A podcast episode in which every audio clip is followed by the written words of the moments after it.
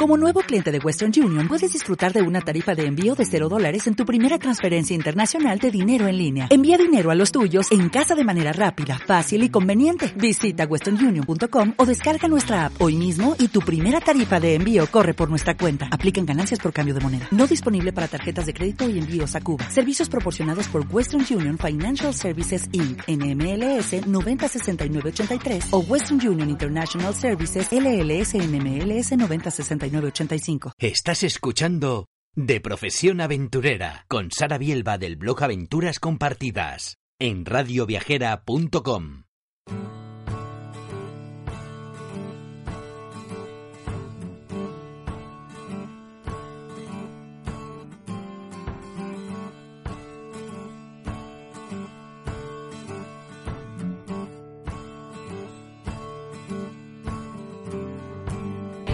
Bienvenido, bienvenida al programa de Profesión Aventurera.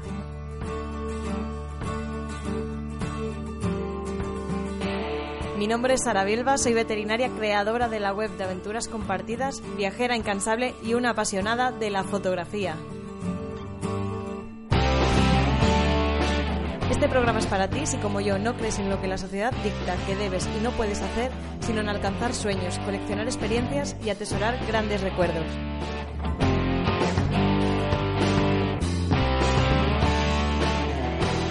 ¡Empezamos!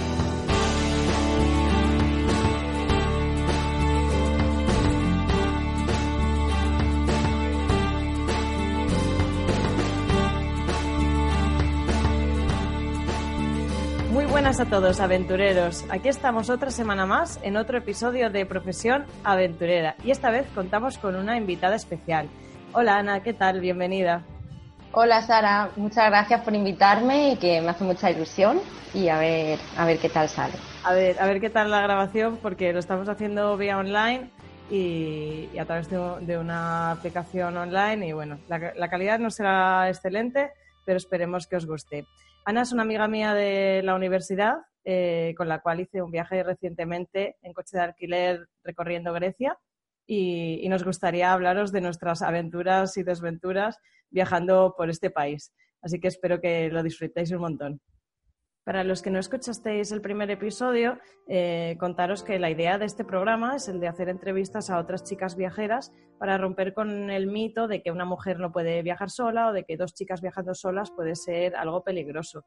Entonces, mi idea es entrevistar a algunas chicas bastante conocidas y a otras que no lo son porque a veces puede dar la sensación de que tienes que ser una, bloguera famosa o una viajera experta para poder hacer grandes viajes en solitario, o simplemente eh, atreverte ¿no? a hacer alguna escapada tú sola. Y, y, con esto quiero demostrar que no es así, que nosotras somos chicas normales y aún así pues fuimos capaces de, de sobrevivir a este viaje. Bueno, contaros que la idea primera en realidad no era viajar a Grecia, sino viajar a Nicaragua. Pero por la problemática por la que está pasando el país, al final tuvimos que cancelarlo. Nos costó mucho tomar la decisión, ¿verdad? Que estuvimos sí. ahí unos días de reflexionando, porque justo eh, estalló la revuelta cinco días antes de nuestro vuelo. Y, y bueno, estuvimos reflexionando, pensando en, en cómo se iban a sentir nuestros padres y que no lo íbamos a disfrutar como se merecía la ocasión, entonces al final decidimos, muy a nuestro pesar, cancelarlo. Y nada, al final pues elegimos Grecia, la verdad, mmm, no sé por qué, porque Grecia no estaba dentro de mi lista de prioridades para, para nada, pero, pero a ti, Ana, creo que sí que te llamaba bastante la atención, ¿no? Sí, yo había estado en, en Santorini y en Atenas y realmente es ver una parte muy, muy pequeñita del país que tampoco representa todo.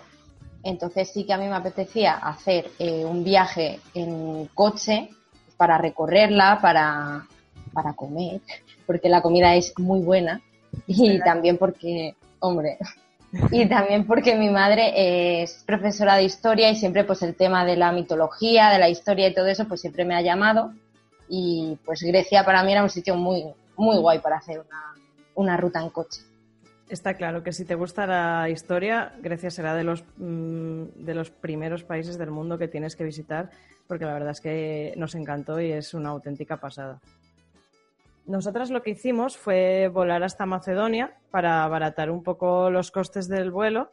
Eh, para los que no sepáis dónde está Macedonia, para situarlo un poquito en el mapa, es un país situado en los Balcanes que hace frontera no solo con Grecia, sino también con Bulgaria, Albania, Serbia y Kosovo. Y la verdad es que es un país que a mí me sorprendió bastante. No sé a ti, pero yo no me esperaba para nada, no, me hacía la idea de cómo era el país. A mí igual, como no nos dio tiempo para planificarlo mucho, yo al menos no miré ninguna foto y la verdad es que me, me impactó porque es que no me lo esperaba para empezar que estuviera rodeado de montañas, no sé por qué, pero pensaba que era como más ya no todo. Mm. Y, y, a ver, me sorprendió porque también el guía mm, nos contó bastantes, bastantes cosas, nos dijo que estaba bastante reconstruido porque había habido, pues, que si las invasiones eh, otomanas, bizantinas, no sé qué, un montón de terremotos. Entonces, que era también una zona bastante nueva porque había sido muy reconstruida. Entonces, bueno, era algo que yo no tenía ni idea y, no sé, me sorprendió bastante la ciudad. Aprendemos mucho de, la historia de la zona, eso sí que es verdad. Y el hecho de que esté rodeada la capital Skopje de, montañas le da, le da un toque bastante guapo. Eh, nosotros solo estuvimos dos días porque en realidad el viaje se centraba básicamente en Grecia, pero, pero creo que es un país perfecto para una escapada de fin de, o sea que en dos días nos dio tiempo a ver bastante, la verdad. Sí, de hecho eh, conocimos a unos chicos súper majos que aprovecharon también para bajar a Ogrid, ¿verdad? a una zona con, con, un lago muy bonito. Y nosotras no pudimos, pero bueno, fuimos al cañón Mazca. El cañón Mazca, es verdad. Sí, sí. El cañón Mazca es un cañón situado cerca de la capital, en la cual podéis visitar una cueva de murciélagos, se puede tomar una barca para que, para que te lleve hasta ella. Yo quizás lo que cambiaría de ahí eh, sería que creo que hubiera sido más bonito si lo hubiéramos hecho en Piragua por nuestra cuenta. Por, nuestra cuenta, ¿no? Creo que a pesar de que teníamos un barco que no era muy grande con mucha gente, pero yo también lo hubiera preferido. La, verdad. la cosa es que como no nos dio tiempo lo mismo a, prepararlo, fue, fue un poco una decisión que tomamos porque nos surgió otro contratiempo de cara al coche de alquiler, porque nuestra idea era, como, como los chicos de los que os hablábamos, haber ido a visitar el lago Ogric, que está en el sur, que es de lo más bonito de Macedonia en realidad. Pero bueno, tuvimos un problema con el coche de alquiler porque lo cogimos en Grecia, si lo contratábamos en Macedonia y lo devolvíamos en Atenas, nos salía por un ojo de la cara. Entonces nuestra idea era cogerlo en Tesalónica, volver a entrar en Macedonia, recorrer también parte de Albania y luego volver a Grecia. Y, ahí fue el primer contratiempo del viaje que, no nos dejaron sacar el coche de Grecia. Nos quedamos con ganas del lago Ohrid pero bueno, al final esos dos días nos escondieron bastante y, para la próxima, pues bueno, ya tenemos una excusa para, volver a Macedonia. Entonces, eh, desde Skopje cogimos un bus que salía por la tarde, llegaba prácticamente de noche a Tesalónica. Nos volvimos bastante locas para buscar un hostal. No encontramos ninguno en toda la ciudad, quizás porque lo hicimos también el mismo día. Y al final nos tuvimos que coger un hotel que era un poco de mala muerte y aparte bastante caro. El problema de Grecia es eso, que los alojamientos, mm, a diferencia de, del resto de países de la zona, que, todos los Balcanes son baratísimos y, a mí es una, zona de Europa que me encanta, en Grecia los alojamientos sí que eran bastante caros y en general costó bastante encontrar hostales y muchas veces nos tuvimos que alojar en hoteles. Eh, pero bueno, no, esta vez no quedó otra cogimos el, hotel más barato que encontramos, que creo que nos valió como 25 euros a cada una, me parece. Menos. Más o menos. Y, nada, y la verdad es que era un sitio un poco turbio, todo hay que... Todo Había un monje y todo por ahí. Con un, monje un poco turbio por ahí, acosándonos por las escaleras, pero, pero nada, fue bien. Y a la mañana siguiente ya cogimos el coche de alquiler y nos dirigimos al lugar que creo que era, que creo que fue la estrella de todo el viaje, nos dirigimos hacia Meteora. Y en el camino sí que pudimos ver desde la carretera el Monte Olimpo y estuvimos pensando en hacer un trekking, pero al final por tiempo decidimos, decidimos no ir. Pero bueno, para la gente que es friki como nosotras de la mitología, pues por lo menos verlo desde la carretera, la verdad es que, la verdad es que nos moló bastante. Y bueno, decir que las carreteras de Grecia en general eh, son bastante malas. Yo mm, conduje mucho mejor por Marruecos y eso que tiene fama de, ser un caos, pero para mí Grecia se lleva la palma. Y, de la capital ya hablaremos luego, ¿verdad, Ana? Que... Sí, eso sí que es un caos ya. No tiene nada que envidiar a, Marrakech. Pero bueno, eh, igualmente, después de, Mm, de dos horas en coche más o menos por unas carreteras de montaña súper bonitas, complicadas pero muy bonitas, pues llegamos por fin a, Meteora y ya solo con lo que vimos desde el coche ya casi nos dieron, nos dieron hasta ganas de llorar. Es precioso. Para alojaros en, en Meteora podéis elegir entre el pueblo de Calambaca o el de Castraki. Nosotras elegimos el primero y concretamente nos, alojamos en el hostal El Greco, que está bastante bien, nos gustó mucho y además allí conocimos a, dos señoras súper majas, que, una era española y la otra era brasileña y también estaban por ahí viajando solas. Sí, ahí nos, nos vimos reflejadas como de mayores, ¿no? Vimos nuestro futuro en ellas un poco. Yo la verdad es que lo visualizo. De, mayores las dos y viajando por hostales lo veo bastante claro.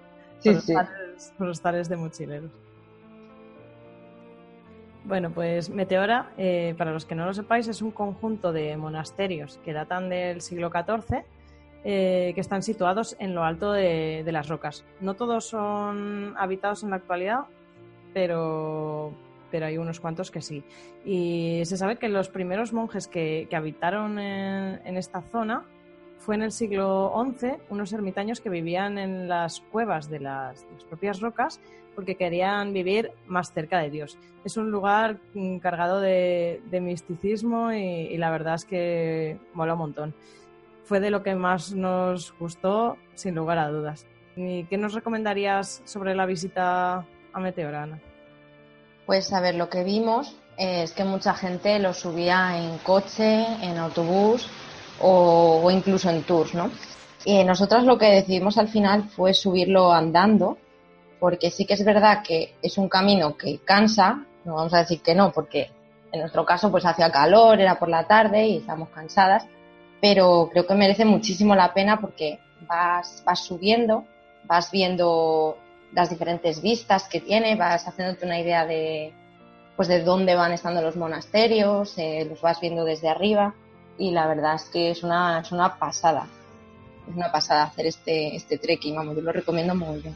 Sí, y además puedes ir, puedes tomarte tu tiempo para sacar fotos y demás, que, que no fueron pocas las fotos, las fotos que sacamos en, Meteora.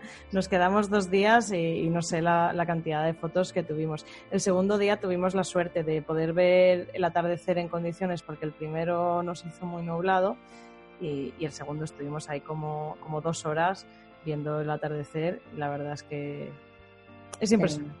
es, es un sitio al que hay que ir por lo menos una vez en la vida. Bueno, de Meteora tengo, tengo una anécdota que contar que me da un poco de vergüenza. Con los que me conocéis sabéis que soy bastante torpe y los que no, pues lo vais a, descubrir ahora. El problema con los monasterios de Meteora es que tienen cada uno unos horarios y, algunos cierran bastante pronto, unos al mediodía, otros a las 5. Entonces nosotras, como nos, pusimos a, sacar fotos, se nos fue un poco la hora y nos iban a cerrar uno de los monasterios. No sé si era el de Barlam, creo. Barlam, sí, creo que sí y, nos iban a cerrar. Y entonces, viendo la carretera, veíamos que no íbamos a llegar si, seguíamos por la carretera o esa impresión nos daba. Entonces yo, eh, felizmente, tomé la decisión de atajar por una pendiente cargada con el trípode, con la cámara. Ana fue más lista y dijo, nada, nada, yo paso y, voy por la carretera.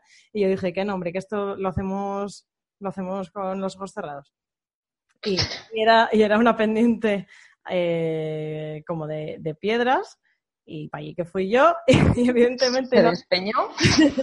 no di prácticamente ni dos pasos y ya me despeñé, me caía, me caía a la carretera, eh, justo pasó un bus que casi me atropelló, empecé a sangrar eh, por la mano, me rompió el pantalón, en fin, pues bueno,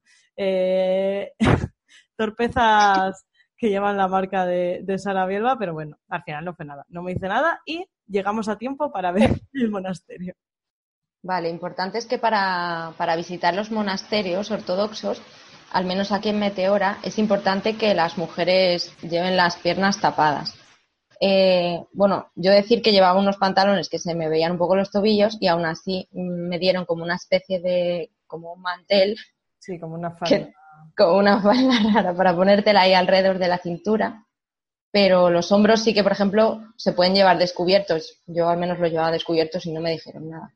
Sí, de hecho es que creo que aunque lleves pantalón largo hasta abajo, creo que es obligatorio que lleves falda larga.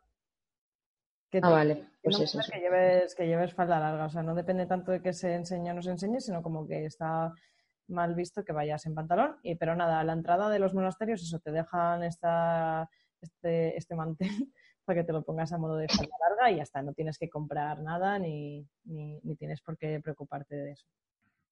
Y bueno, aunque subimos, en, aunque subimos caminando, bajamos de Meteora haciendo autostop y tengo que decir que fue la primera experiencia de Ana viajando en autostop. Eh, ¿Qué te pareció?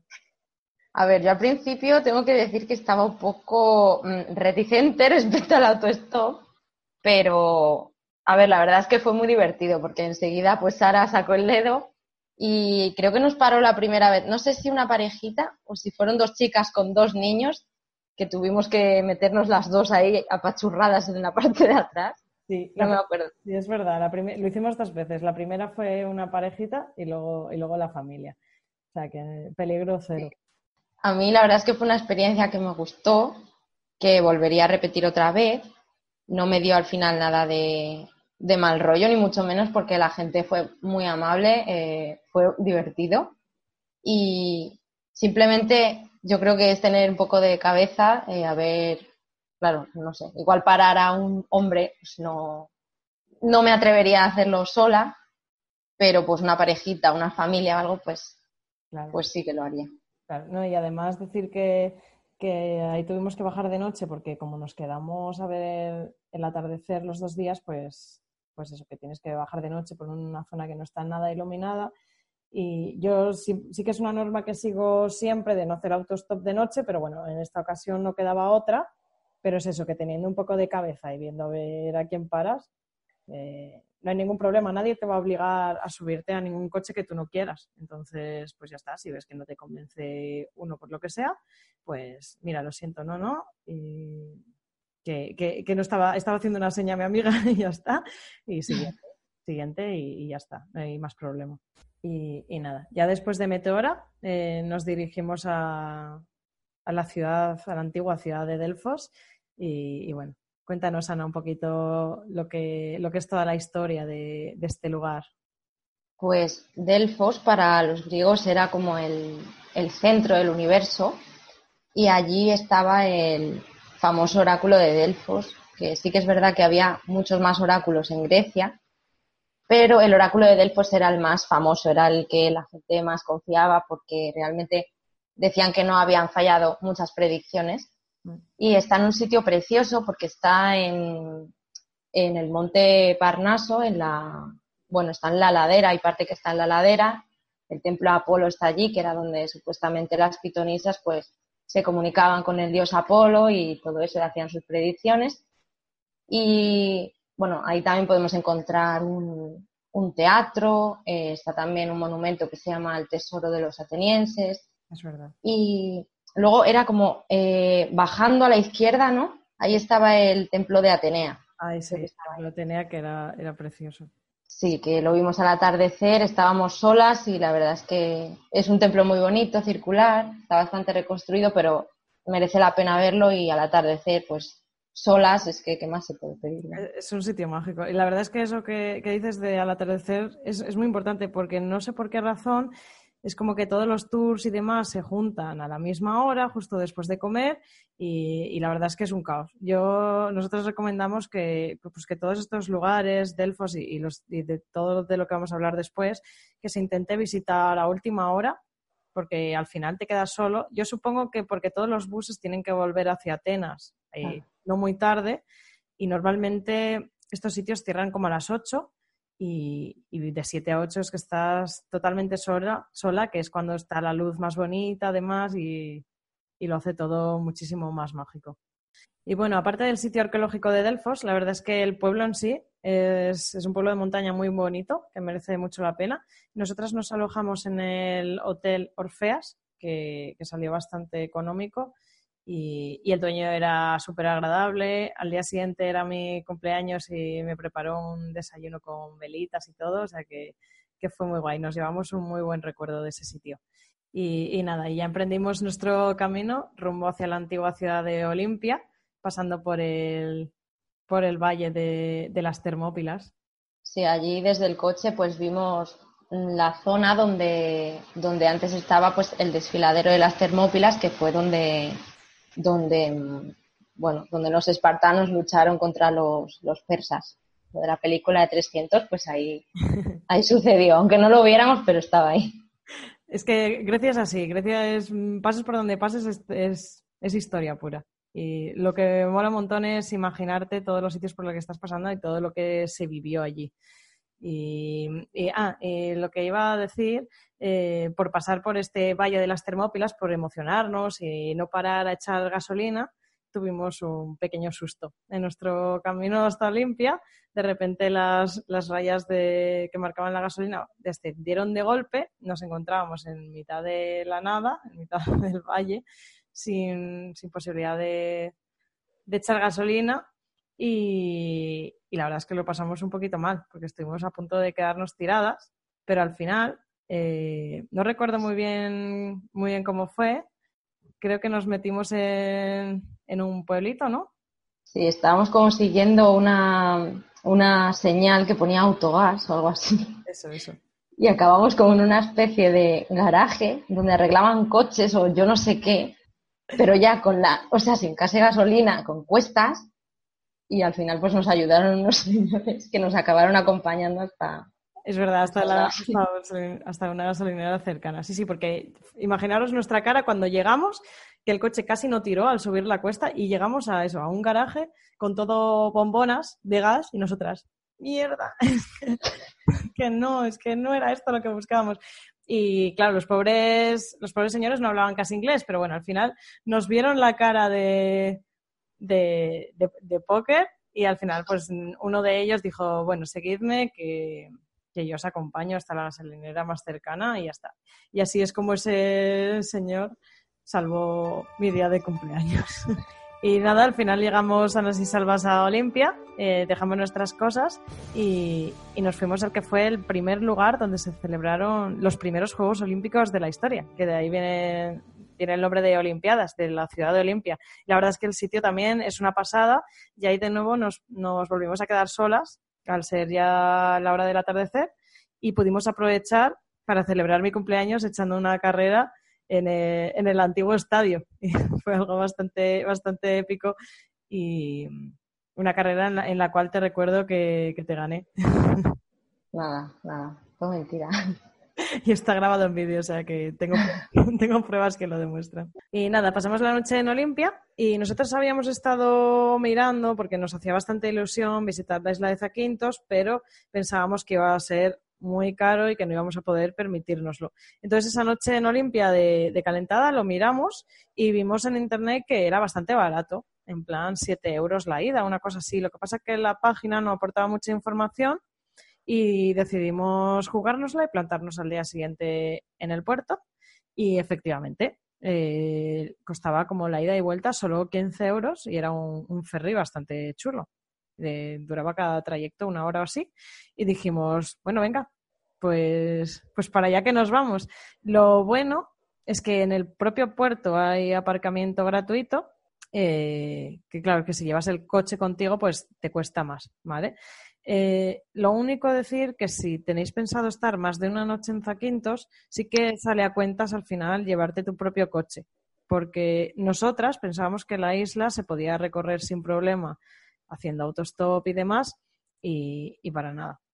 ¿verdad? Eh, había como había como muy poco tráfico, la gente era un, pelín desagradable. Sí, yo tuve la misma sensación. Además estamos un poco apartadas y tampoco era el sitio perfecto para ponerte ahí a, hacer autostop, entonces mejor en coche. Porque además, eh, digamos que los, los, bueno, hay dos actividades eh, importantes que hacer en Zaquintos. Una es la, si os pillan temporada de tortugas, del desove de tortugas, eh, van a desovar a, a, la zona sur de la isla. Decir que, que está bastante bien controlado en ese sentido. No sé si era a partir de las 7, ¿no? A partir de las 7 de la tarde. no recuerdo.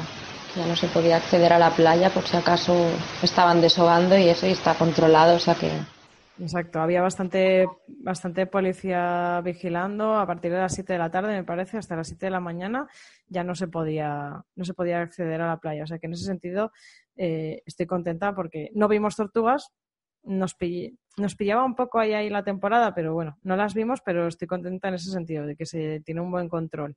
Y, pero bueno, que si estáis interesados en hacer algún voluntariado o algo con tortugas, es una zona bastante chula para hacerlo. Y luego el otro plato fuerte de Zaquintos eh, es la playa de visitar la playa de Navajio, ¿vale? Que para entrar a la playa en sí tenéis que contratar un tour y también por eso al final decidimos estuvimos pensando si coger un coche o hacer autostop, vimos que era bastante complicado y que no podíamos jugárnosla porque el tour salía a una hora en concreto y, no, no, queríamos perdernos perdernos la excursión, vaya. Y háblanos un poquito sobre la playa de Navajio. A ver, la verdad es que es una playa que es súper, súper fotogénica, o sea, es tal cual me la, me la esperaba. Es, bueno, es una playa que no es muy grande, pero está, bueno, entre unos acantilados de color blanco súper bonitos. En la playa hay un, como un barco ahí encallado, que la verdad es que no me acuerdo muy bien de la historia. Sí, es un buque, es un buque de, de contrabando, creo, del siglo XX, ¿no? Que, que antes de que los pillaran, pues decidieron, decidieron meterse ahí en esa cala y, ahí se quedó encallado el barco. Y la verdad es que el sitio es, es muy fotogénico. El, barco está bastante oxidado, pero queda bastante chulo. Yo en, mi cuenta de Instagram tengo, tengo unas cuantas fotos del sitio y la verdad es que es una pasada. Lo malo de visitar esta playa en barco es que está lleno. Está bastante lleno de gente y que y que solo tienes 50, eran 50 minutos, Sí, 50 minutos y, ya te tienes que ir porque llegan más barcos. Al final nos quedamos bastante solas, más o menos, porque se fue un tour bastante grande, pero sí, siempre está, siempre está lleno, yo creo. Sí, es, es lo malo. Pero bueno, al final lo que más nos gustó fue, fueron las vistas desde arriba que, bueno, también nos costó, nos costó lo suyo encontrar la localización, ¿verdad? Tuvimos ahí un, pequeño percance, cuéntanos a ver qué, es lo que nos Pues a ver, nosotras fuimos muy felices a aparcar en el aparcamiento y tampoco vimos ningún cartel que pusiera en plan, pues vistas por allí. Entonces nosotras eh, tiramos para la izquierda y bueno, no era un camino muy fácil precisamente, cada vez iba haciendo más y más raro, o sea, en plan de saltar por piedras, hasta que al final llegamos a un, al borde de un acantilado. Eh, a Sara le gustan las alturas, pero yo estaba mm, cagada, hablando mal y pronto, o sea, es que era un acantilado en el que no había nada más, o sea, era estar ahí muerta de miedo, hacer cuatro fotos y me quiero ir ya, pero la verdad es que era una vista preciosa. Y bueno, el camino era para la derecha, así que sí aparcáis en ese sitio, iros para la derecha porque está la zona eh, panorámica típica a cinco minutos andando o a 20 sudando, eh, escalando y bajando por rocas. Es decir, que me, gustó, visitar los dos sitios, porque sí, a mí también. el de la izquierda sí que era más peligroso y, pero bueno, estábamos solas ahí en, un sitio bastante y así pudimos ver todas las vistas, todas las perspectivas de la playa. Exacto, sí. Ahora, ahora estoy contenta, pero en el momento. y bueno, ahí nos quedamos donde las vistas típicas. Había, había gente, pero bueno, como el acantilado es bastante grande, te podías repartir bastante bien. Y estuvimos ahí comiendo y sacándonos fotos y demás. Y se nos fue un poco la olla en ese sentido porque teníamos el barco de vuelta a las 7, me parece, y eran como las cinco y media cuando miramos el reloj.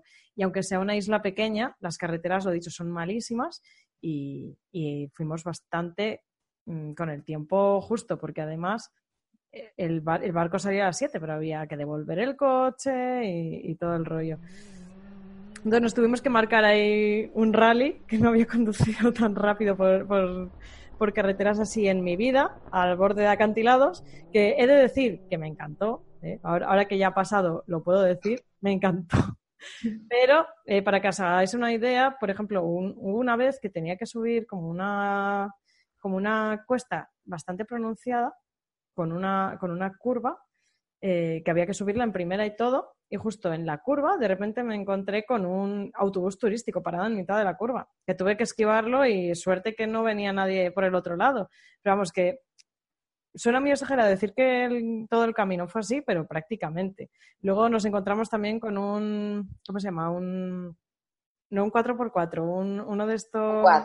Un quad, eso. Con unos chicos que iban en quad, eh, que, que no, que no les podíamos adelantar y todo así. O sea que anduvimos, anduvimos, bastante, anduvimos bastante apuradas, pero al final, como siempre, conseguimos, conseguimos salir adelante y nada, todo quedó en una, en una anécdota más. Y nada, estábamos todos felices en, nuestro barco, ya relajadas, en plan, lo hemos conseguido, somos unas cracks, ahí escuchando la banda sonora de Piratas del Caribe para, para motivarnos y con ganas de llegar ya al, al hostal, porque habíamos cogido un hostal en un pueblito que pillaba muy cerca del puerto, porque se nos hacía de noche y estábamos muy cansadas, la verdad. Y, y estábamos súper contentas con la idea de que, guau, qué bien vamos a dormir hoy. Y bueno, pues todo no salió como esperábamos. Y ahora Ana nos cuenta cómo fue el camino hasta el hostal. Pues fue muy divertido. Eh, lo primero es que el coche seguía ahí, es lo más importante. Eso, que era nuestro miedo. Y nada, pues nos subimos, nos dice el GPS que tampoco estamos muy lejos. Y nosotros, vale, perfecto, pues ya está. Cuando llegamos. A cinco minutos Sí, nos ponía, sí, sí, sí, o sea, muy cerca, Sí. muy cerca.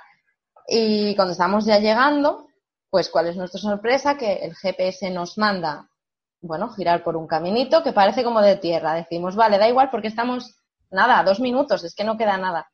Bueno, pues ese camino de tierra resultó ser eh, el cañón del Colorado. O sea, es que fue surrealista porque empezaron a ver rocas cada vez más y más y más grandes. Yo no sé conducir por esos sitios, entonces se me iba al volante, los bajos oíamos como chirriaban al chocar contra las rocas. Se iba haciendo cada vez más y más de noche. Nos metimos por un bosque, ¿eh? porque el camino estaba en medio de un bosque, ¿vale? Sí. Y, y- y al final pues llegamos al, al hostal, que era bastante idílico, o sea, como muchas, eran como muchas casitas ahí que se veía la playa desde ellas, ¿no? Pero llegamos y, y el hombre la verdad es que era bastante turbio y estábamos solas, las dos, con el dueño de- del sitio, que nos miró, le dijimos, hola, y se metió para adentro otra vez, ¿te acuerdas? En plan, todo siniestro el hombre, claro, era de noche, estábamos ahí solas y el rollo. el señor súper raro nos llevó a nuestra habitación y es que me acuerdo perfectamente que estábamos las dos con una cara de póker y está abriéndonos el hombre la puerta de, de lo que es la habitación y yo oigo a Ana por detrás porque hay sangre en la puerta y ahí fue ya como, vale, por favor, o sea, que se acabe esto. Que lo mismo era chocolate, ¿vale? Pero es que a esas horas era en plan, eh, esto es muy raro. Entonces, entonces entramos y, y nada, ya está- eh, la verdad es que estábamos bastante nerviosas porque todo era muy extraño. Y, y la digo, Ana, no te preocupes, mira, mm, cerramos aquí bien, cerramos todas las puertas y, y fue Ana a la terraza y de repente vio que no cerraba la terraza. Y claro, ya, ya, entramos, ya entramos en bucle. Si estamos solas y hay mil habitaciones, ¿por qué nos da la que no cierra? ¿Nos va a matar por la noche? ¿No? Fue un poco... Muy paranoico todo. Fue muy paranoico, fue. Lo pasamos mal. Mm, Nuestro plan era quedarnos una de las dos despiertas y hacer guardia, pero estábamos tan cansadas que nos quedamos roques. Y Yo- menos mal, ¿eh? porque Sí, sí, sí. No, al final se pasó la noche y no pasó nada. Yo dormí con el trípode al lado de la cama por lo que pudiera suceder. Y me acuerdo que cuando me desperté no quise abrir los ojos de golpe porque en mi cabeza estaba convencida de que el hombre iba a estar sentado en la silla mirándonos. Entonces mi plan era abrir los ojos poco a poco y si estaba ahí agarrar el trípode, darle un guantazo y salir corriendo. pero no, el hombre no estaba sentado en la silla y, nos fuimos tranquilamente hacia nuestro siguiente, siguiente destino. Y después de esa noche fatídica, pues eso, ya nos fuimos hacia Esparta, en dirección a Esparta, que no merece la pena parar porque es una ciudad bastante fea, es nueva y no tiene gran cosa. Lo único si queréis parar en el pueblo de Mistras, que, sí que está bastante chulo, pero nada, si queréis parar a comer y ya está, tampoco da para más. Y lo que sí que nos encantó fue, fue el lugar en el que dormimos esa noche, que es el pueblo de Monembasia. Eh, cuéntanos, Ana, que, cómo es Monembasia. Pues Monembasia tampoco nos esperábamos demasiado de ella, no habíamos mirado mucho, pero bueno, nos encantó porque eh, la zona antigua está como en una especie de como en un peñón, como en un promontorio de tierra que se conecta eh, a la parte nueva por un puente y la parte antigua es la que yo creo que es más bonita, tampoco visitamos mucho la nueva, pero es una ciudad que eh, esa parte antigua está amurallada, tiene una plaza muy bonita, eh, con iglesias pues ortodoxas creo que son, ¿no? Sí. Eh, y tiene mucho encanto porque tiene callejones con casas muy pequeñas, tiene como de piedra, no sé, es muy, es muy, muy bonito de visitar. Es un bastante idílico del que no te esperas mucho y, ahí nos quedamos cenando en una terracita que nos lo merecíamos después de la, de la noche anterior. Esa cena fue muy guay. Merece la pena, la verdad, quedarse más de una tarde en ese pueblo y, y quedarse un día entero porque es súper chulo. Después de Monembasia, nos dirigimos hacia Micenas y Epidauro. Micenas es el típico sitio al que íbamos a ir simplemente de pasada porque no se nos hiciera el camino tan largo y la verdad es que a mí fue de los lugares que más me impactó de todo el viaje. Porque si Delfos tiene magia, Micenas es una auténtica pasada. El mito cuenta que su rey Agamenón eh, guió a sus guerreros en la guerra contra Troya. O sea, imaginaros la, importancia de esta antigua ciudad. ¿no? El, el, plato fuerte de Micenas es la Puerta de los Leones. Ana me había hablado bastante sobre ella, pero bueno, yo pensé que era el típico sitio así un poco sin más. Y, la verdad es que fue increíble. Pensar que la puerta, que está prácticamente intacta, eh, con rocas, que en teoría colocaron ahí los cíclopes, ¿no? ¿Era? Sí, Sí, por eso la llamaban una muralla ciclópea, porque pensaban que los bloques eran, tan grandes que no lo podían haber colocado personas. Eso. O sea, es muy guay. Es muy impresionante. Y pensar que está prácticamente intacta desde 1200 años antes de Cristo, te quedas mirando las piedras, tocándolas y, y es increíble. Y ahí logramos una hazaña que no todo el mundo consigue y es sacarnos una foto solas, sin gente, con la puerta, con la puerta de los leones. Es uno de los recuerdos más bonitos que nos llevamos de, Grecia. Bueno, y de Micenas ya nos dirigimos a Epidauro, que la verdad es que está bastante cerca. Y allí pues lo que encontramos es el teatro griego mejor conservado del mundo. Y es un espectáculo porque es altísimo, tiene, una, tiene un sonido que es impresionante mm. y tuvimos la suerte de estar solas ahí también. De nuevo. Y fue una pasada, es verdad. Se colocaba una de las dos en el centro de, lo que es el teatro, que estaba muchas, no recuerdo cuántas escaleras tiene, pero estaba muchas. Muchísimas. Es altísimo y, y, cansa mogollón subir arriba. Sí, sí. Y podía hablar una en un tono normal estando en el centro del teatro y la otra desde arriba del todo la oía perfectamente. O sea que la acústica del sitio es, impresionante. Quedarse ahí sola un ratito cantando otro de los momentos frikis del viaje y, merece mucho la pena, como siempre, de nuevo, quedarse a última hora. El resto del museo no lo, no lo visitamos ni nada, solo nos quedamos en el teatro porque nos apetecía disfrutarlo y, y, ya está, no queríamos ver más cosas. Y después de pasar la noche en Epidauro, ya abandonamos lo que es la península del Peloponeso, atravesamos el canal de Corinto para dirigirnos hacia el Cabo Sunio.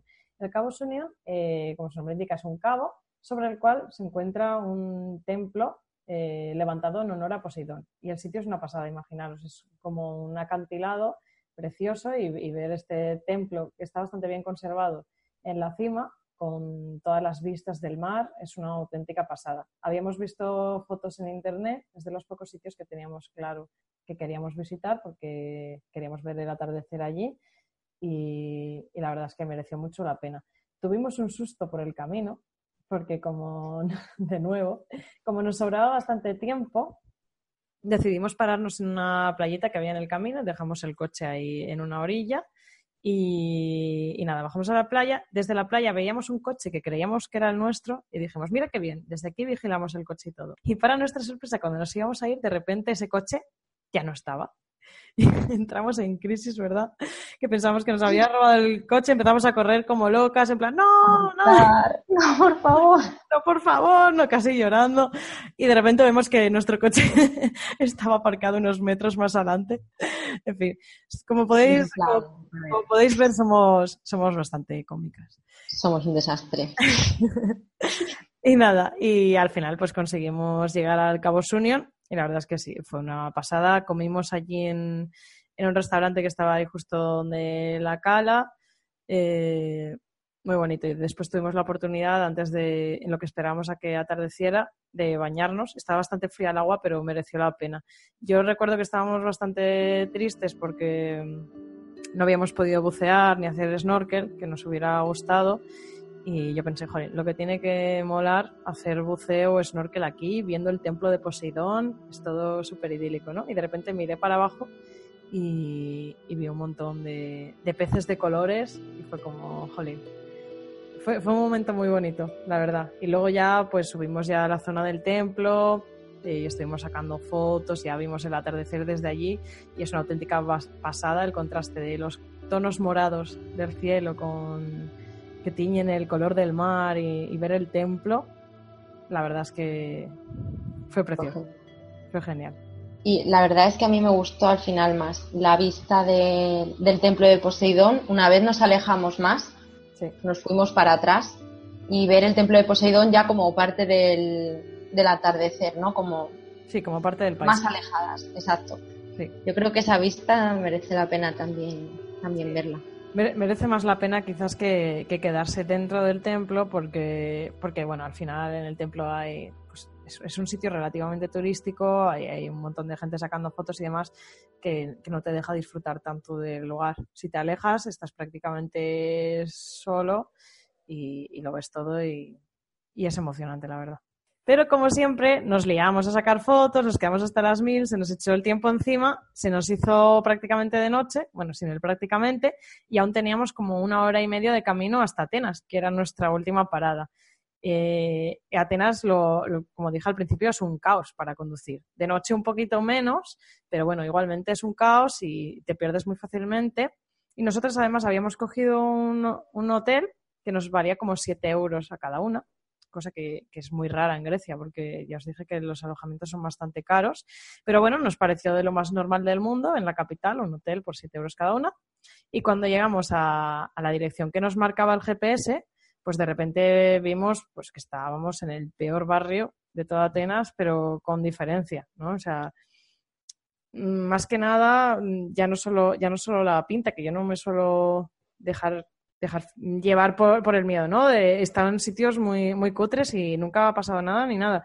Pero veías a todos los coches que a uno le faltaba una rueda, que a otro le faltaba el espejo retrovisor. Eh, gente bastante chunga que nos miraba. Nosotras. Eh, con, nuestros, vestiditos de verano, nuestra cámara de fotos, nuestra mochilita, ¿no? Todo monas. Y, la verdad es que asustaba bastante. y bueno, y llegamos a la recepción ¿no? Que no estaba, no estaba. la recepción no estaba en el propio hotel, entonces fuimos ahí a pedir las llaves, los recepcionistas, pues no estaban muy finos, por así decirlo. Estaban entonces, estaban, sí, estaban drogados, perdidos. Y... nada, nos dieron las llaves y fuimos al sitio ese, que la verdad es que era un poco horrible. Parecía un eh, hotel. Sí, pues tenía luces rojas, sí. Luces rojas, la habitación luego no cerraba, tuvimos que ir a decirles otra vez que la habitación no cerraba. Tampoco nos dijeron nada, entonces, no sé. Fue una noche rara. Nos, dijeron que, eso, nos dijeron que, bueno, es que pues no tenían idea de que la puerta no cerraba. Mm, si queréis voy a arreglarlo ahora. Y yo dije, mira, no, da igual. Nos montamos nuestro fuerte. Ya estamos curadas de espanto en este viaje, no hay ningún problema. Plantamos las mochilas delante de la puerta. Vuelvo a hacer guardia esta noche. vuelvo a intentarlo evidentemente, otra vez me quedé frío. caímos las dos y, no pasó nada, pero la verdad es que ese sitio sí que fue bastante desagradable. El otro fue más, como tú decías, más sugestión nuestra quizás. El, sitio del bosque era más que estábamos sugestionadas. era bonito, era limpio y ya está, pero este realmente era un asco y la calle era chunga y todo el mundo era chungo, entonces ya aquí pues, pues temíamos por el coche también. Exacto.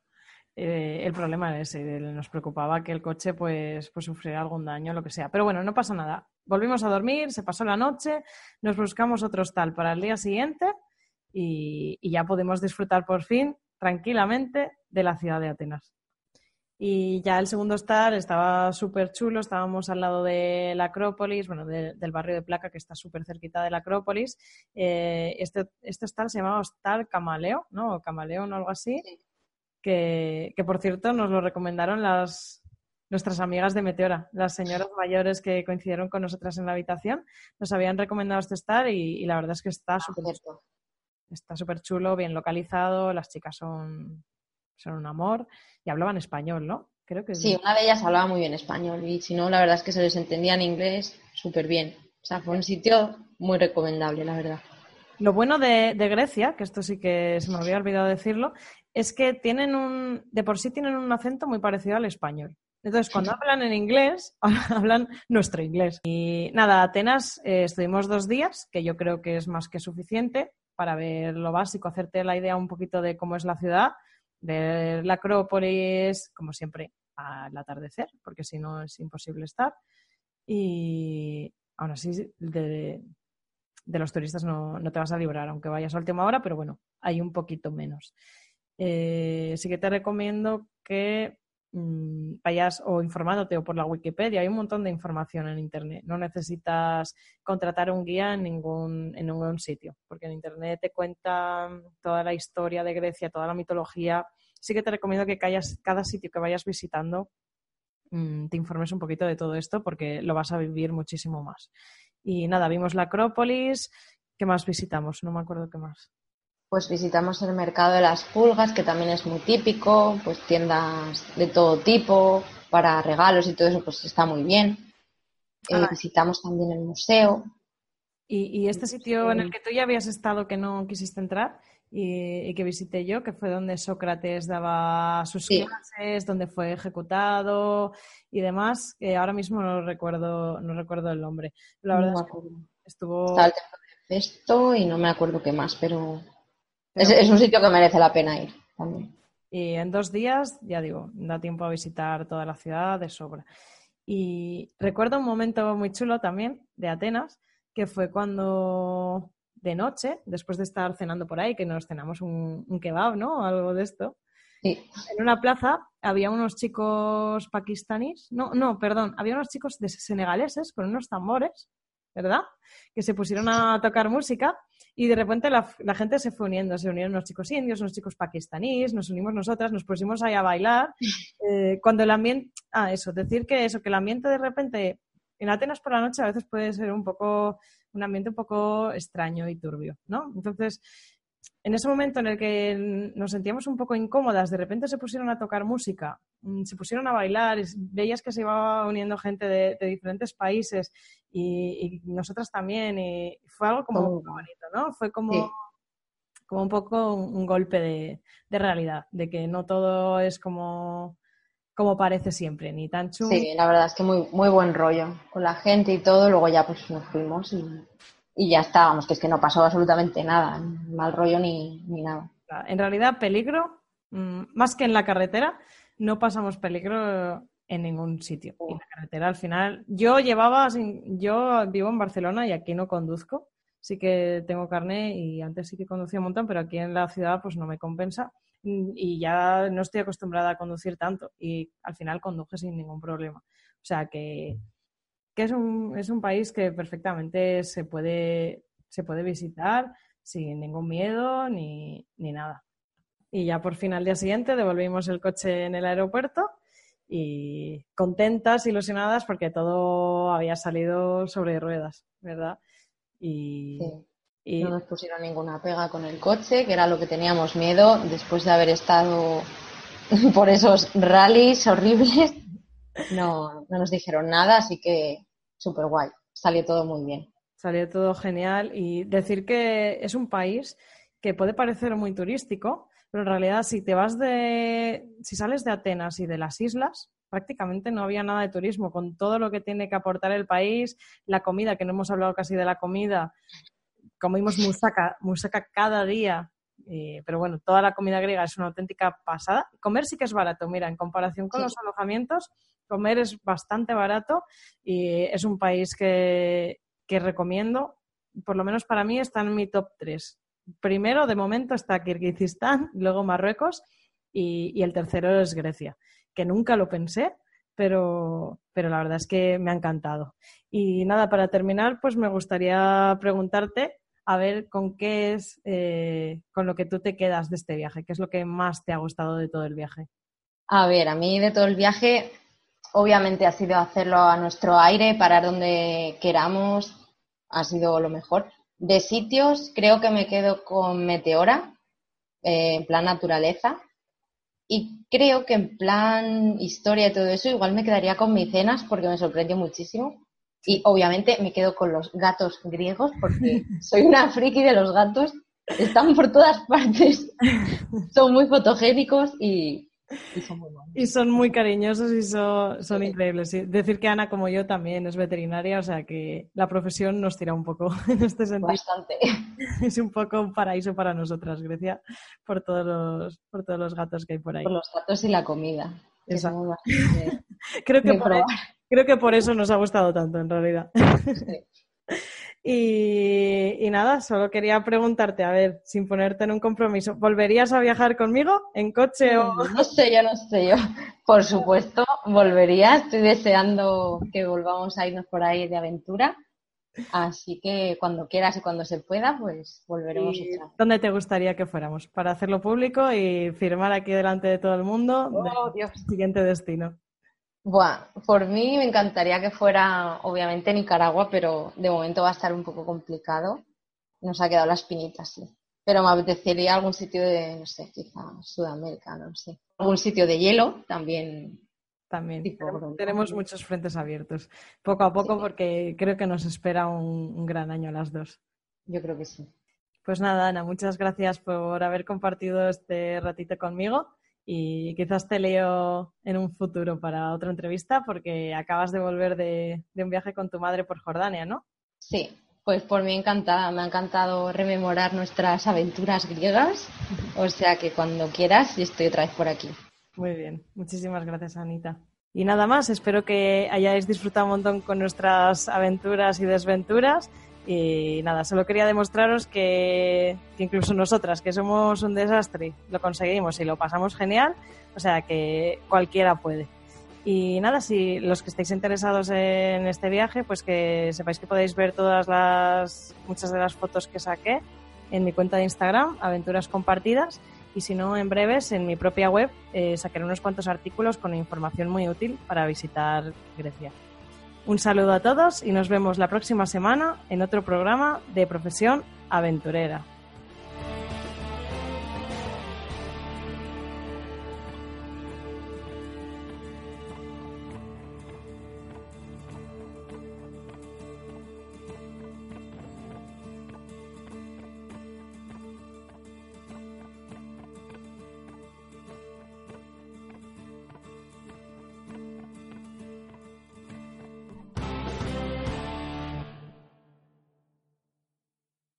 Temple University is ranked among the top 50 public universities in the U.S. Through hands-on learning opportunities and world-class faculty, Temple students are prepared to soar in their careers. Schedule a campus tour today at admissions.temple.edu/visit.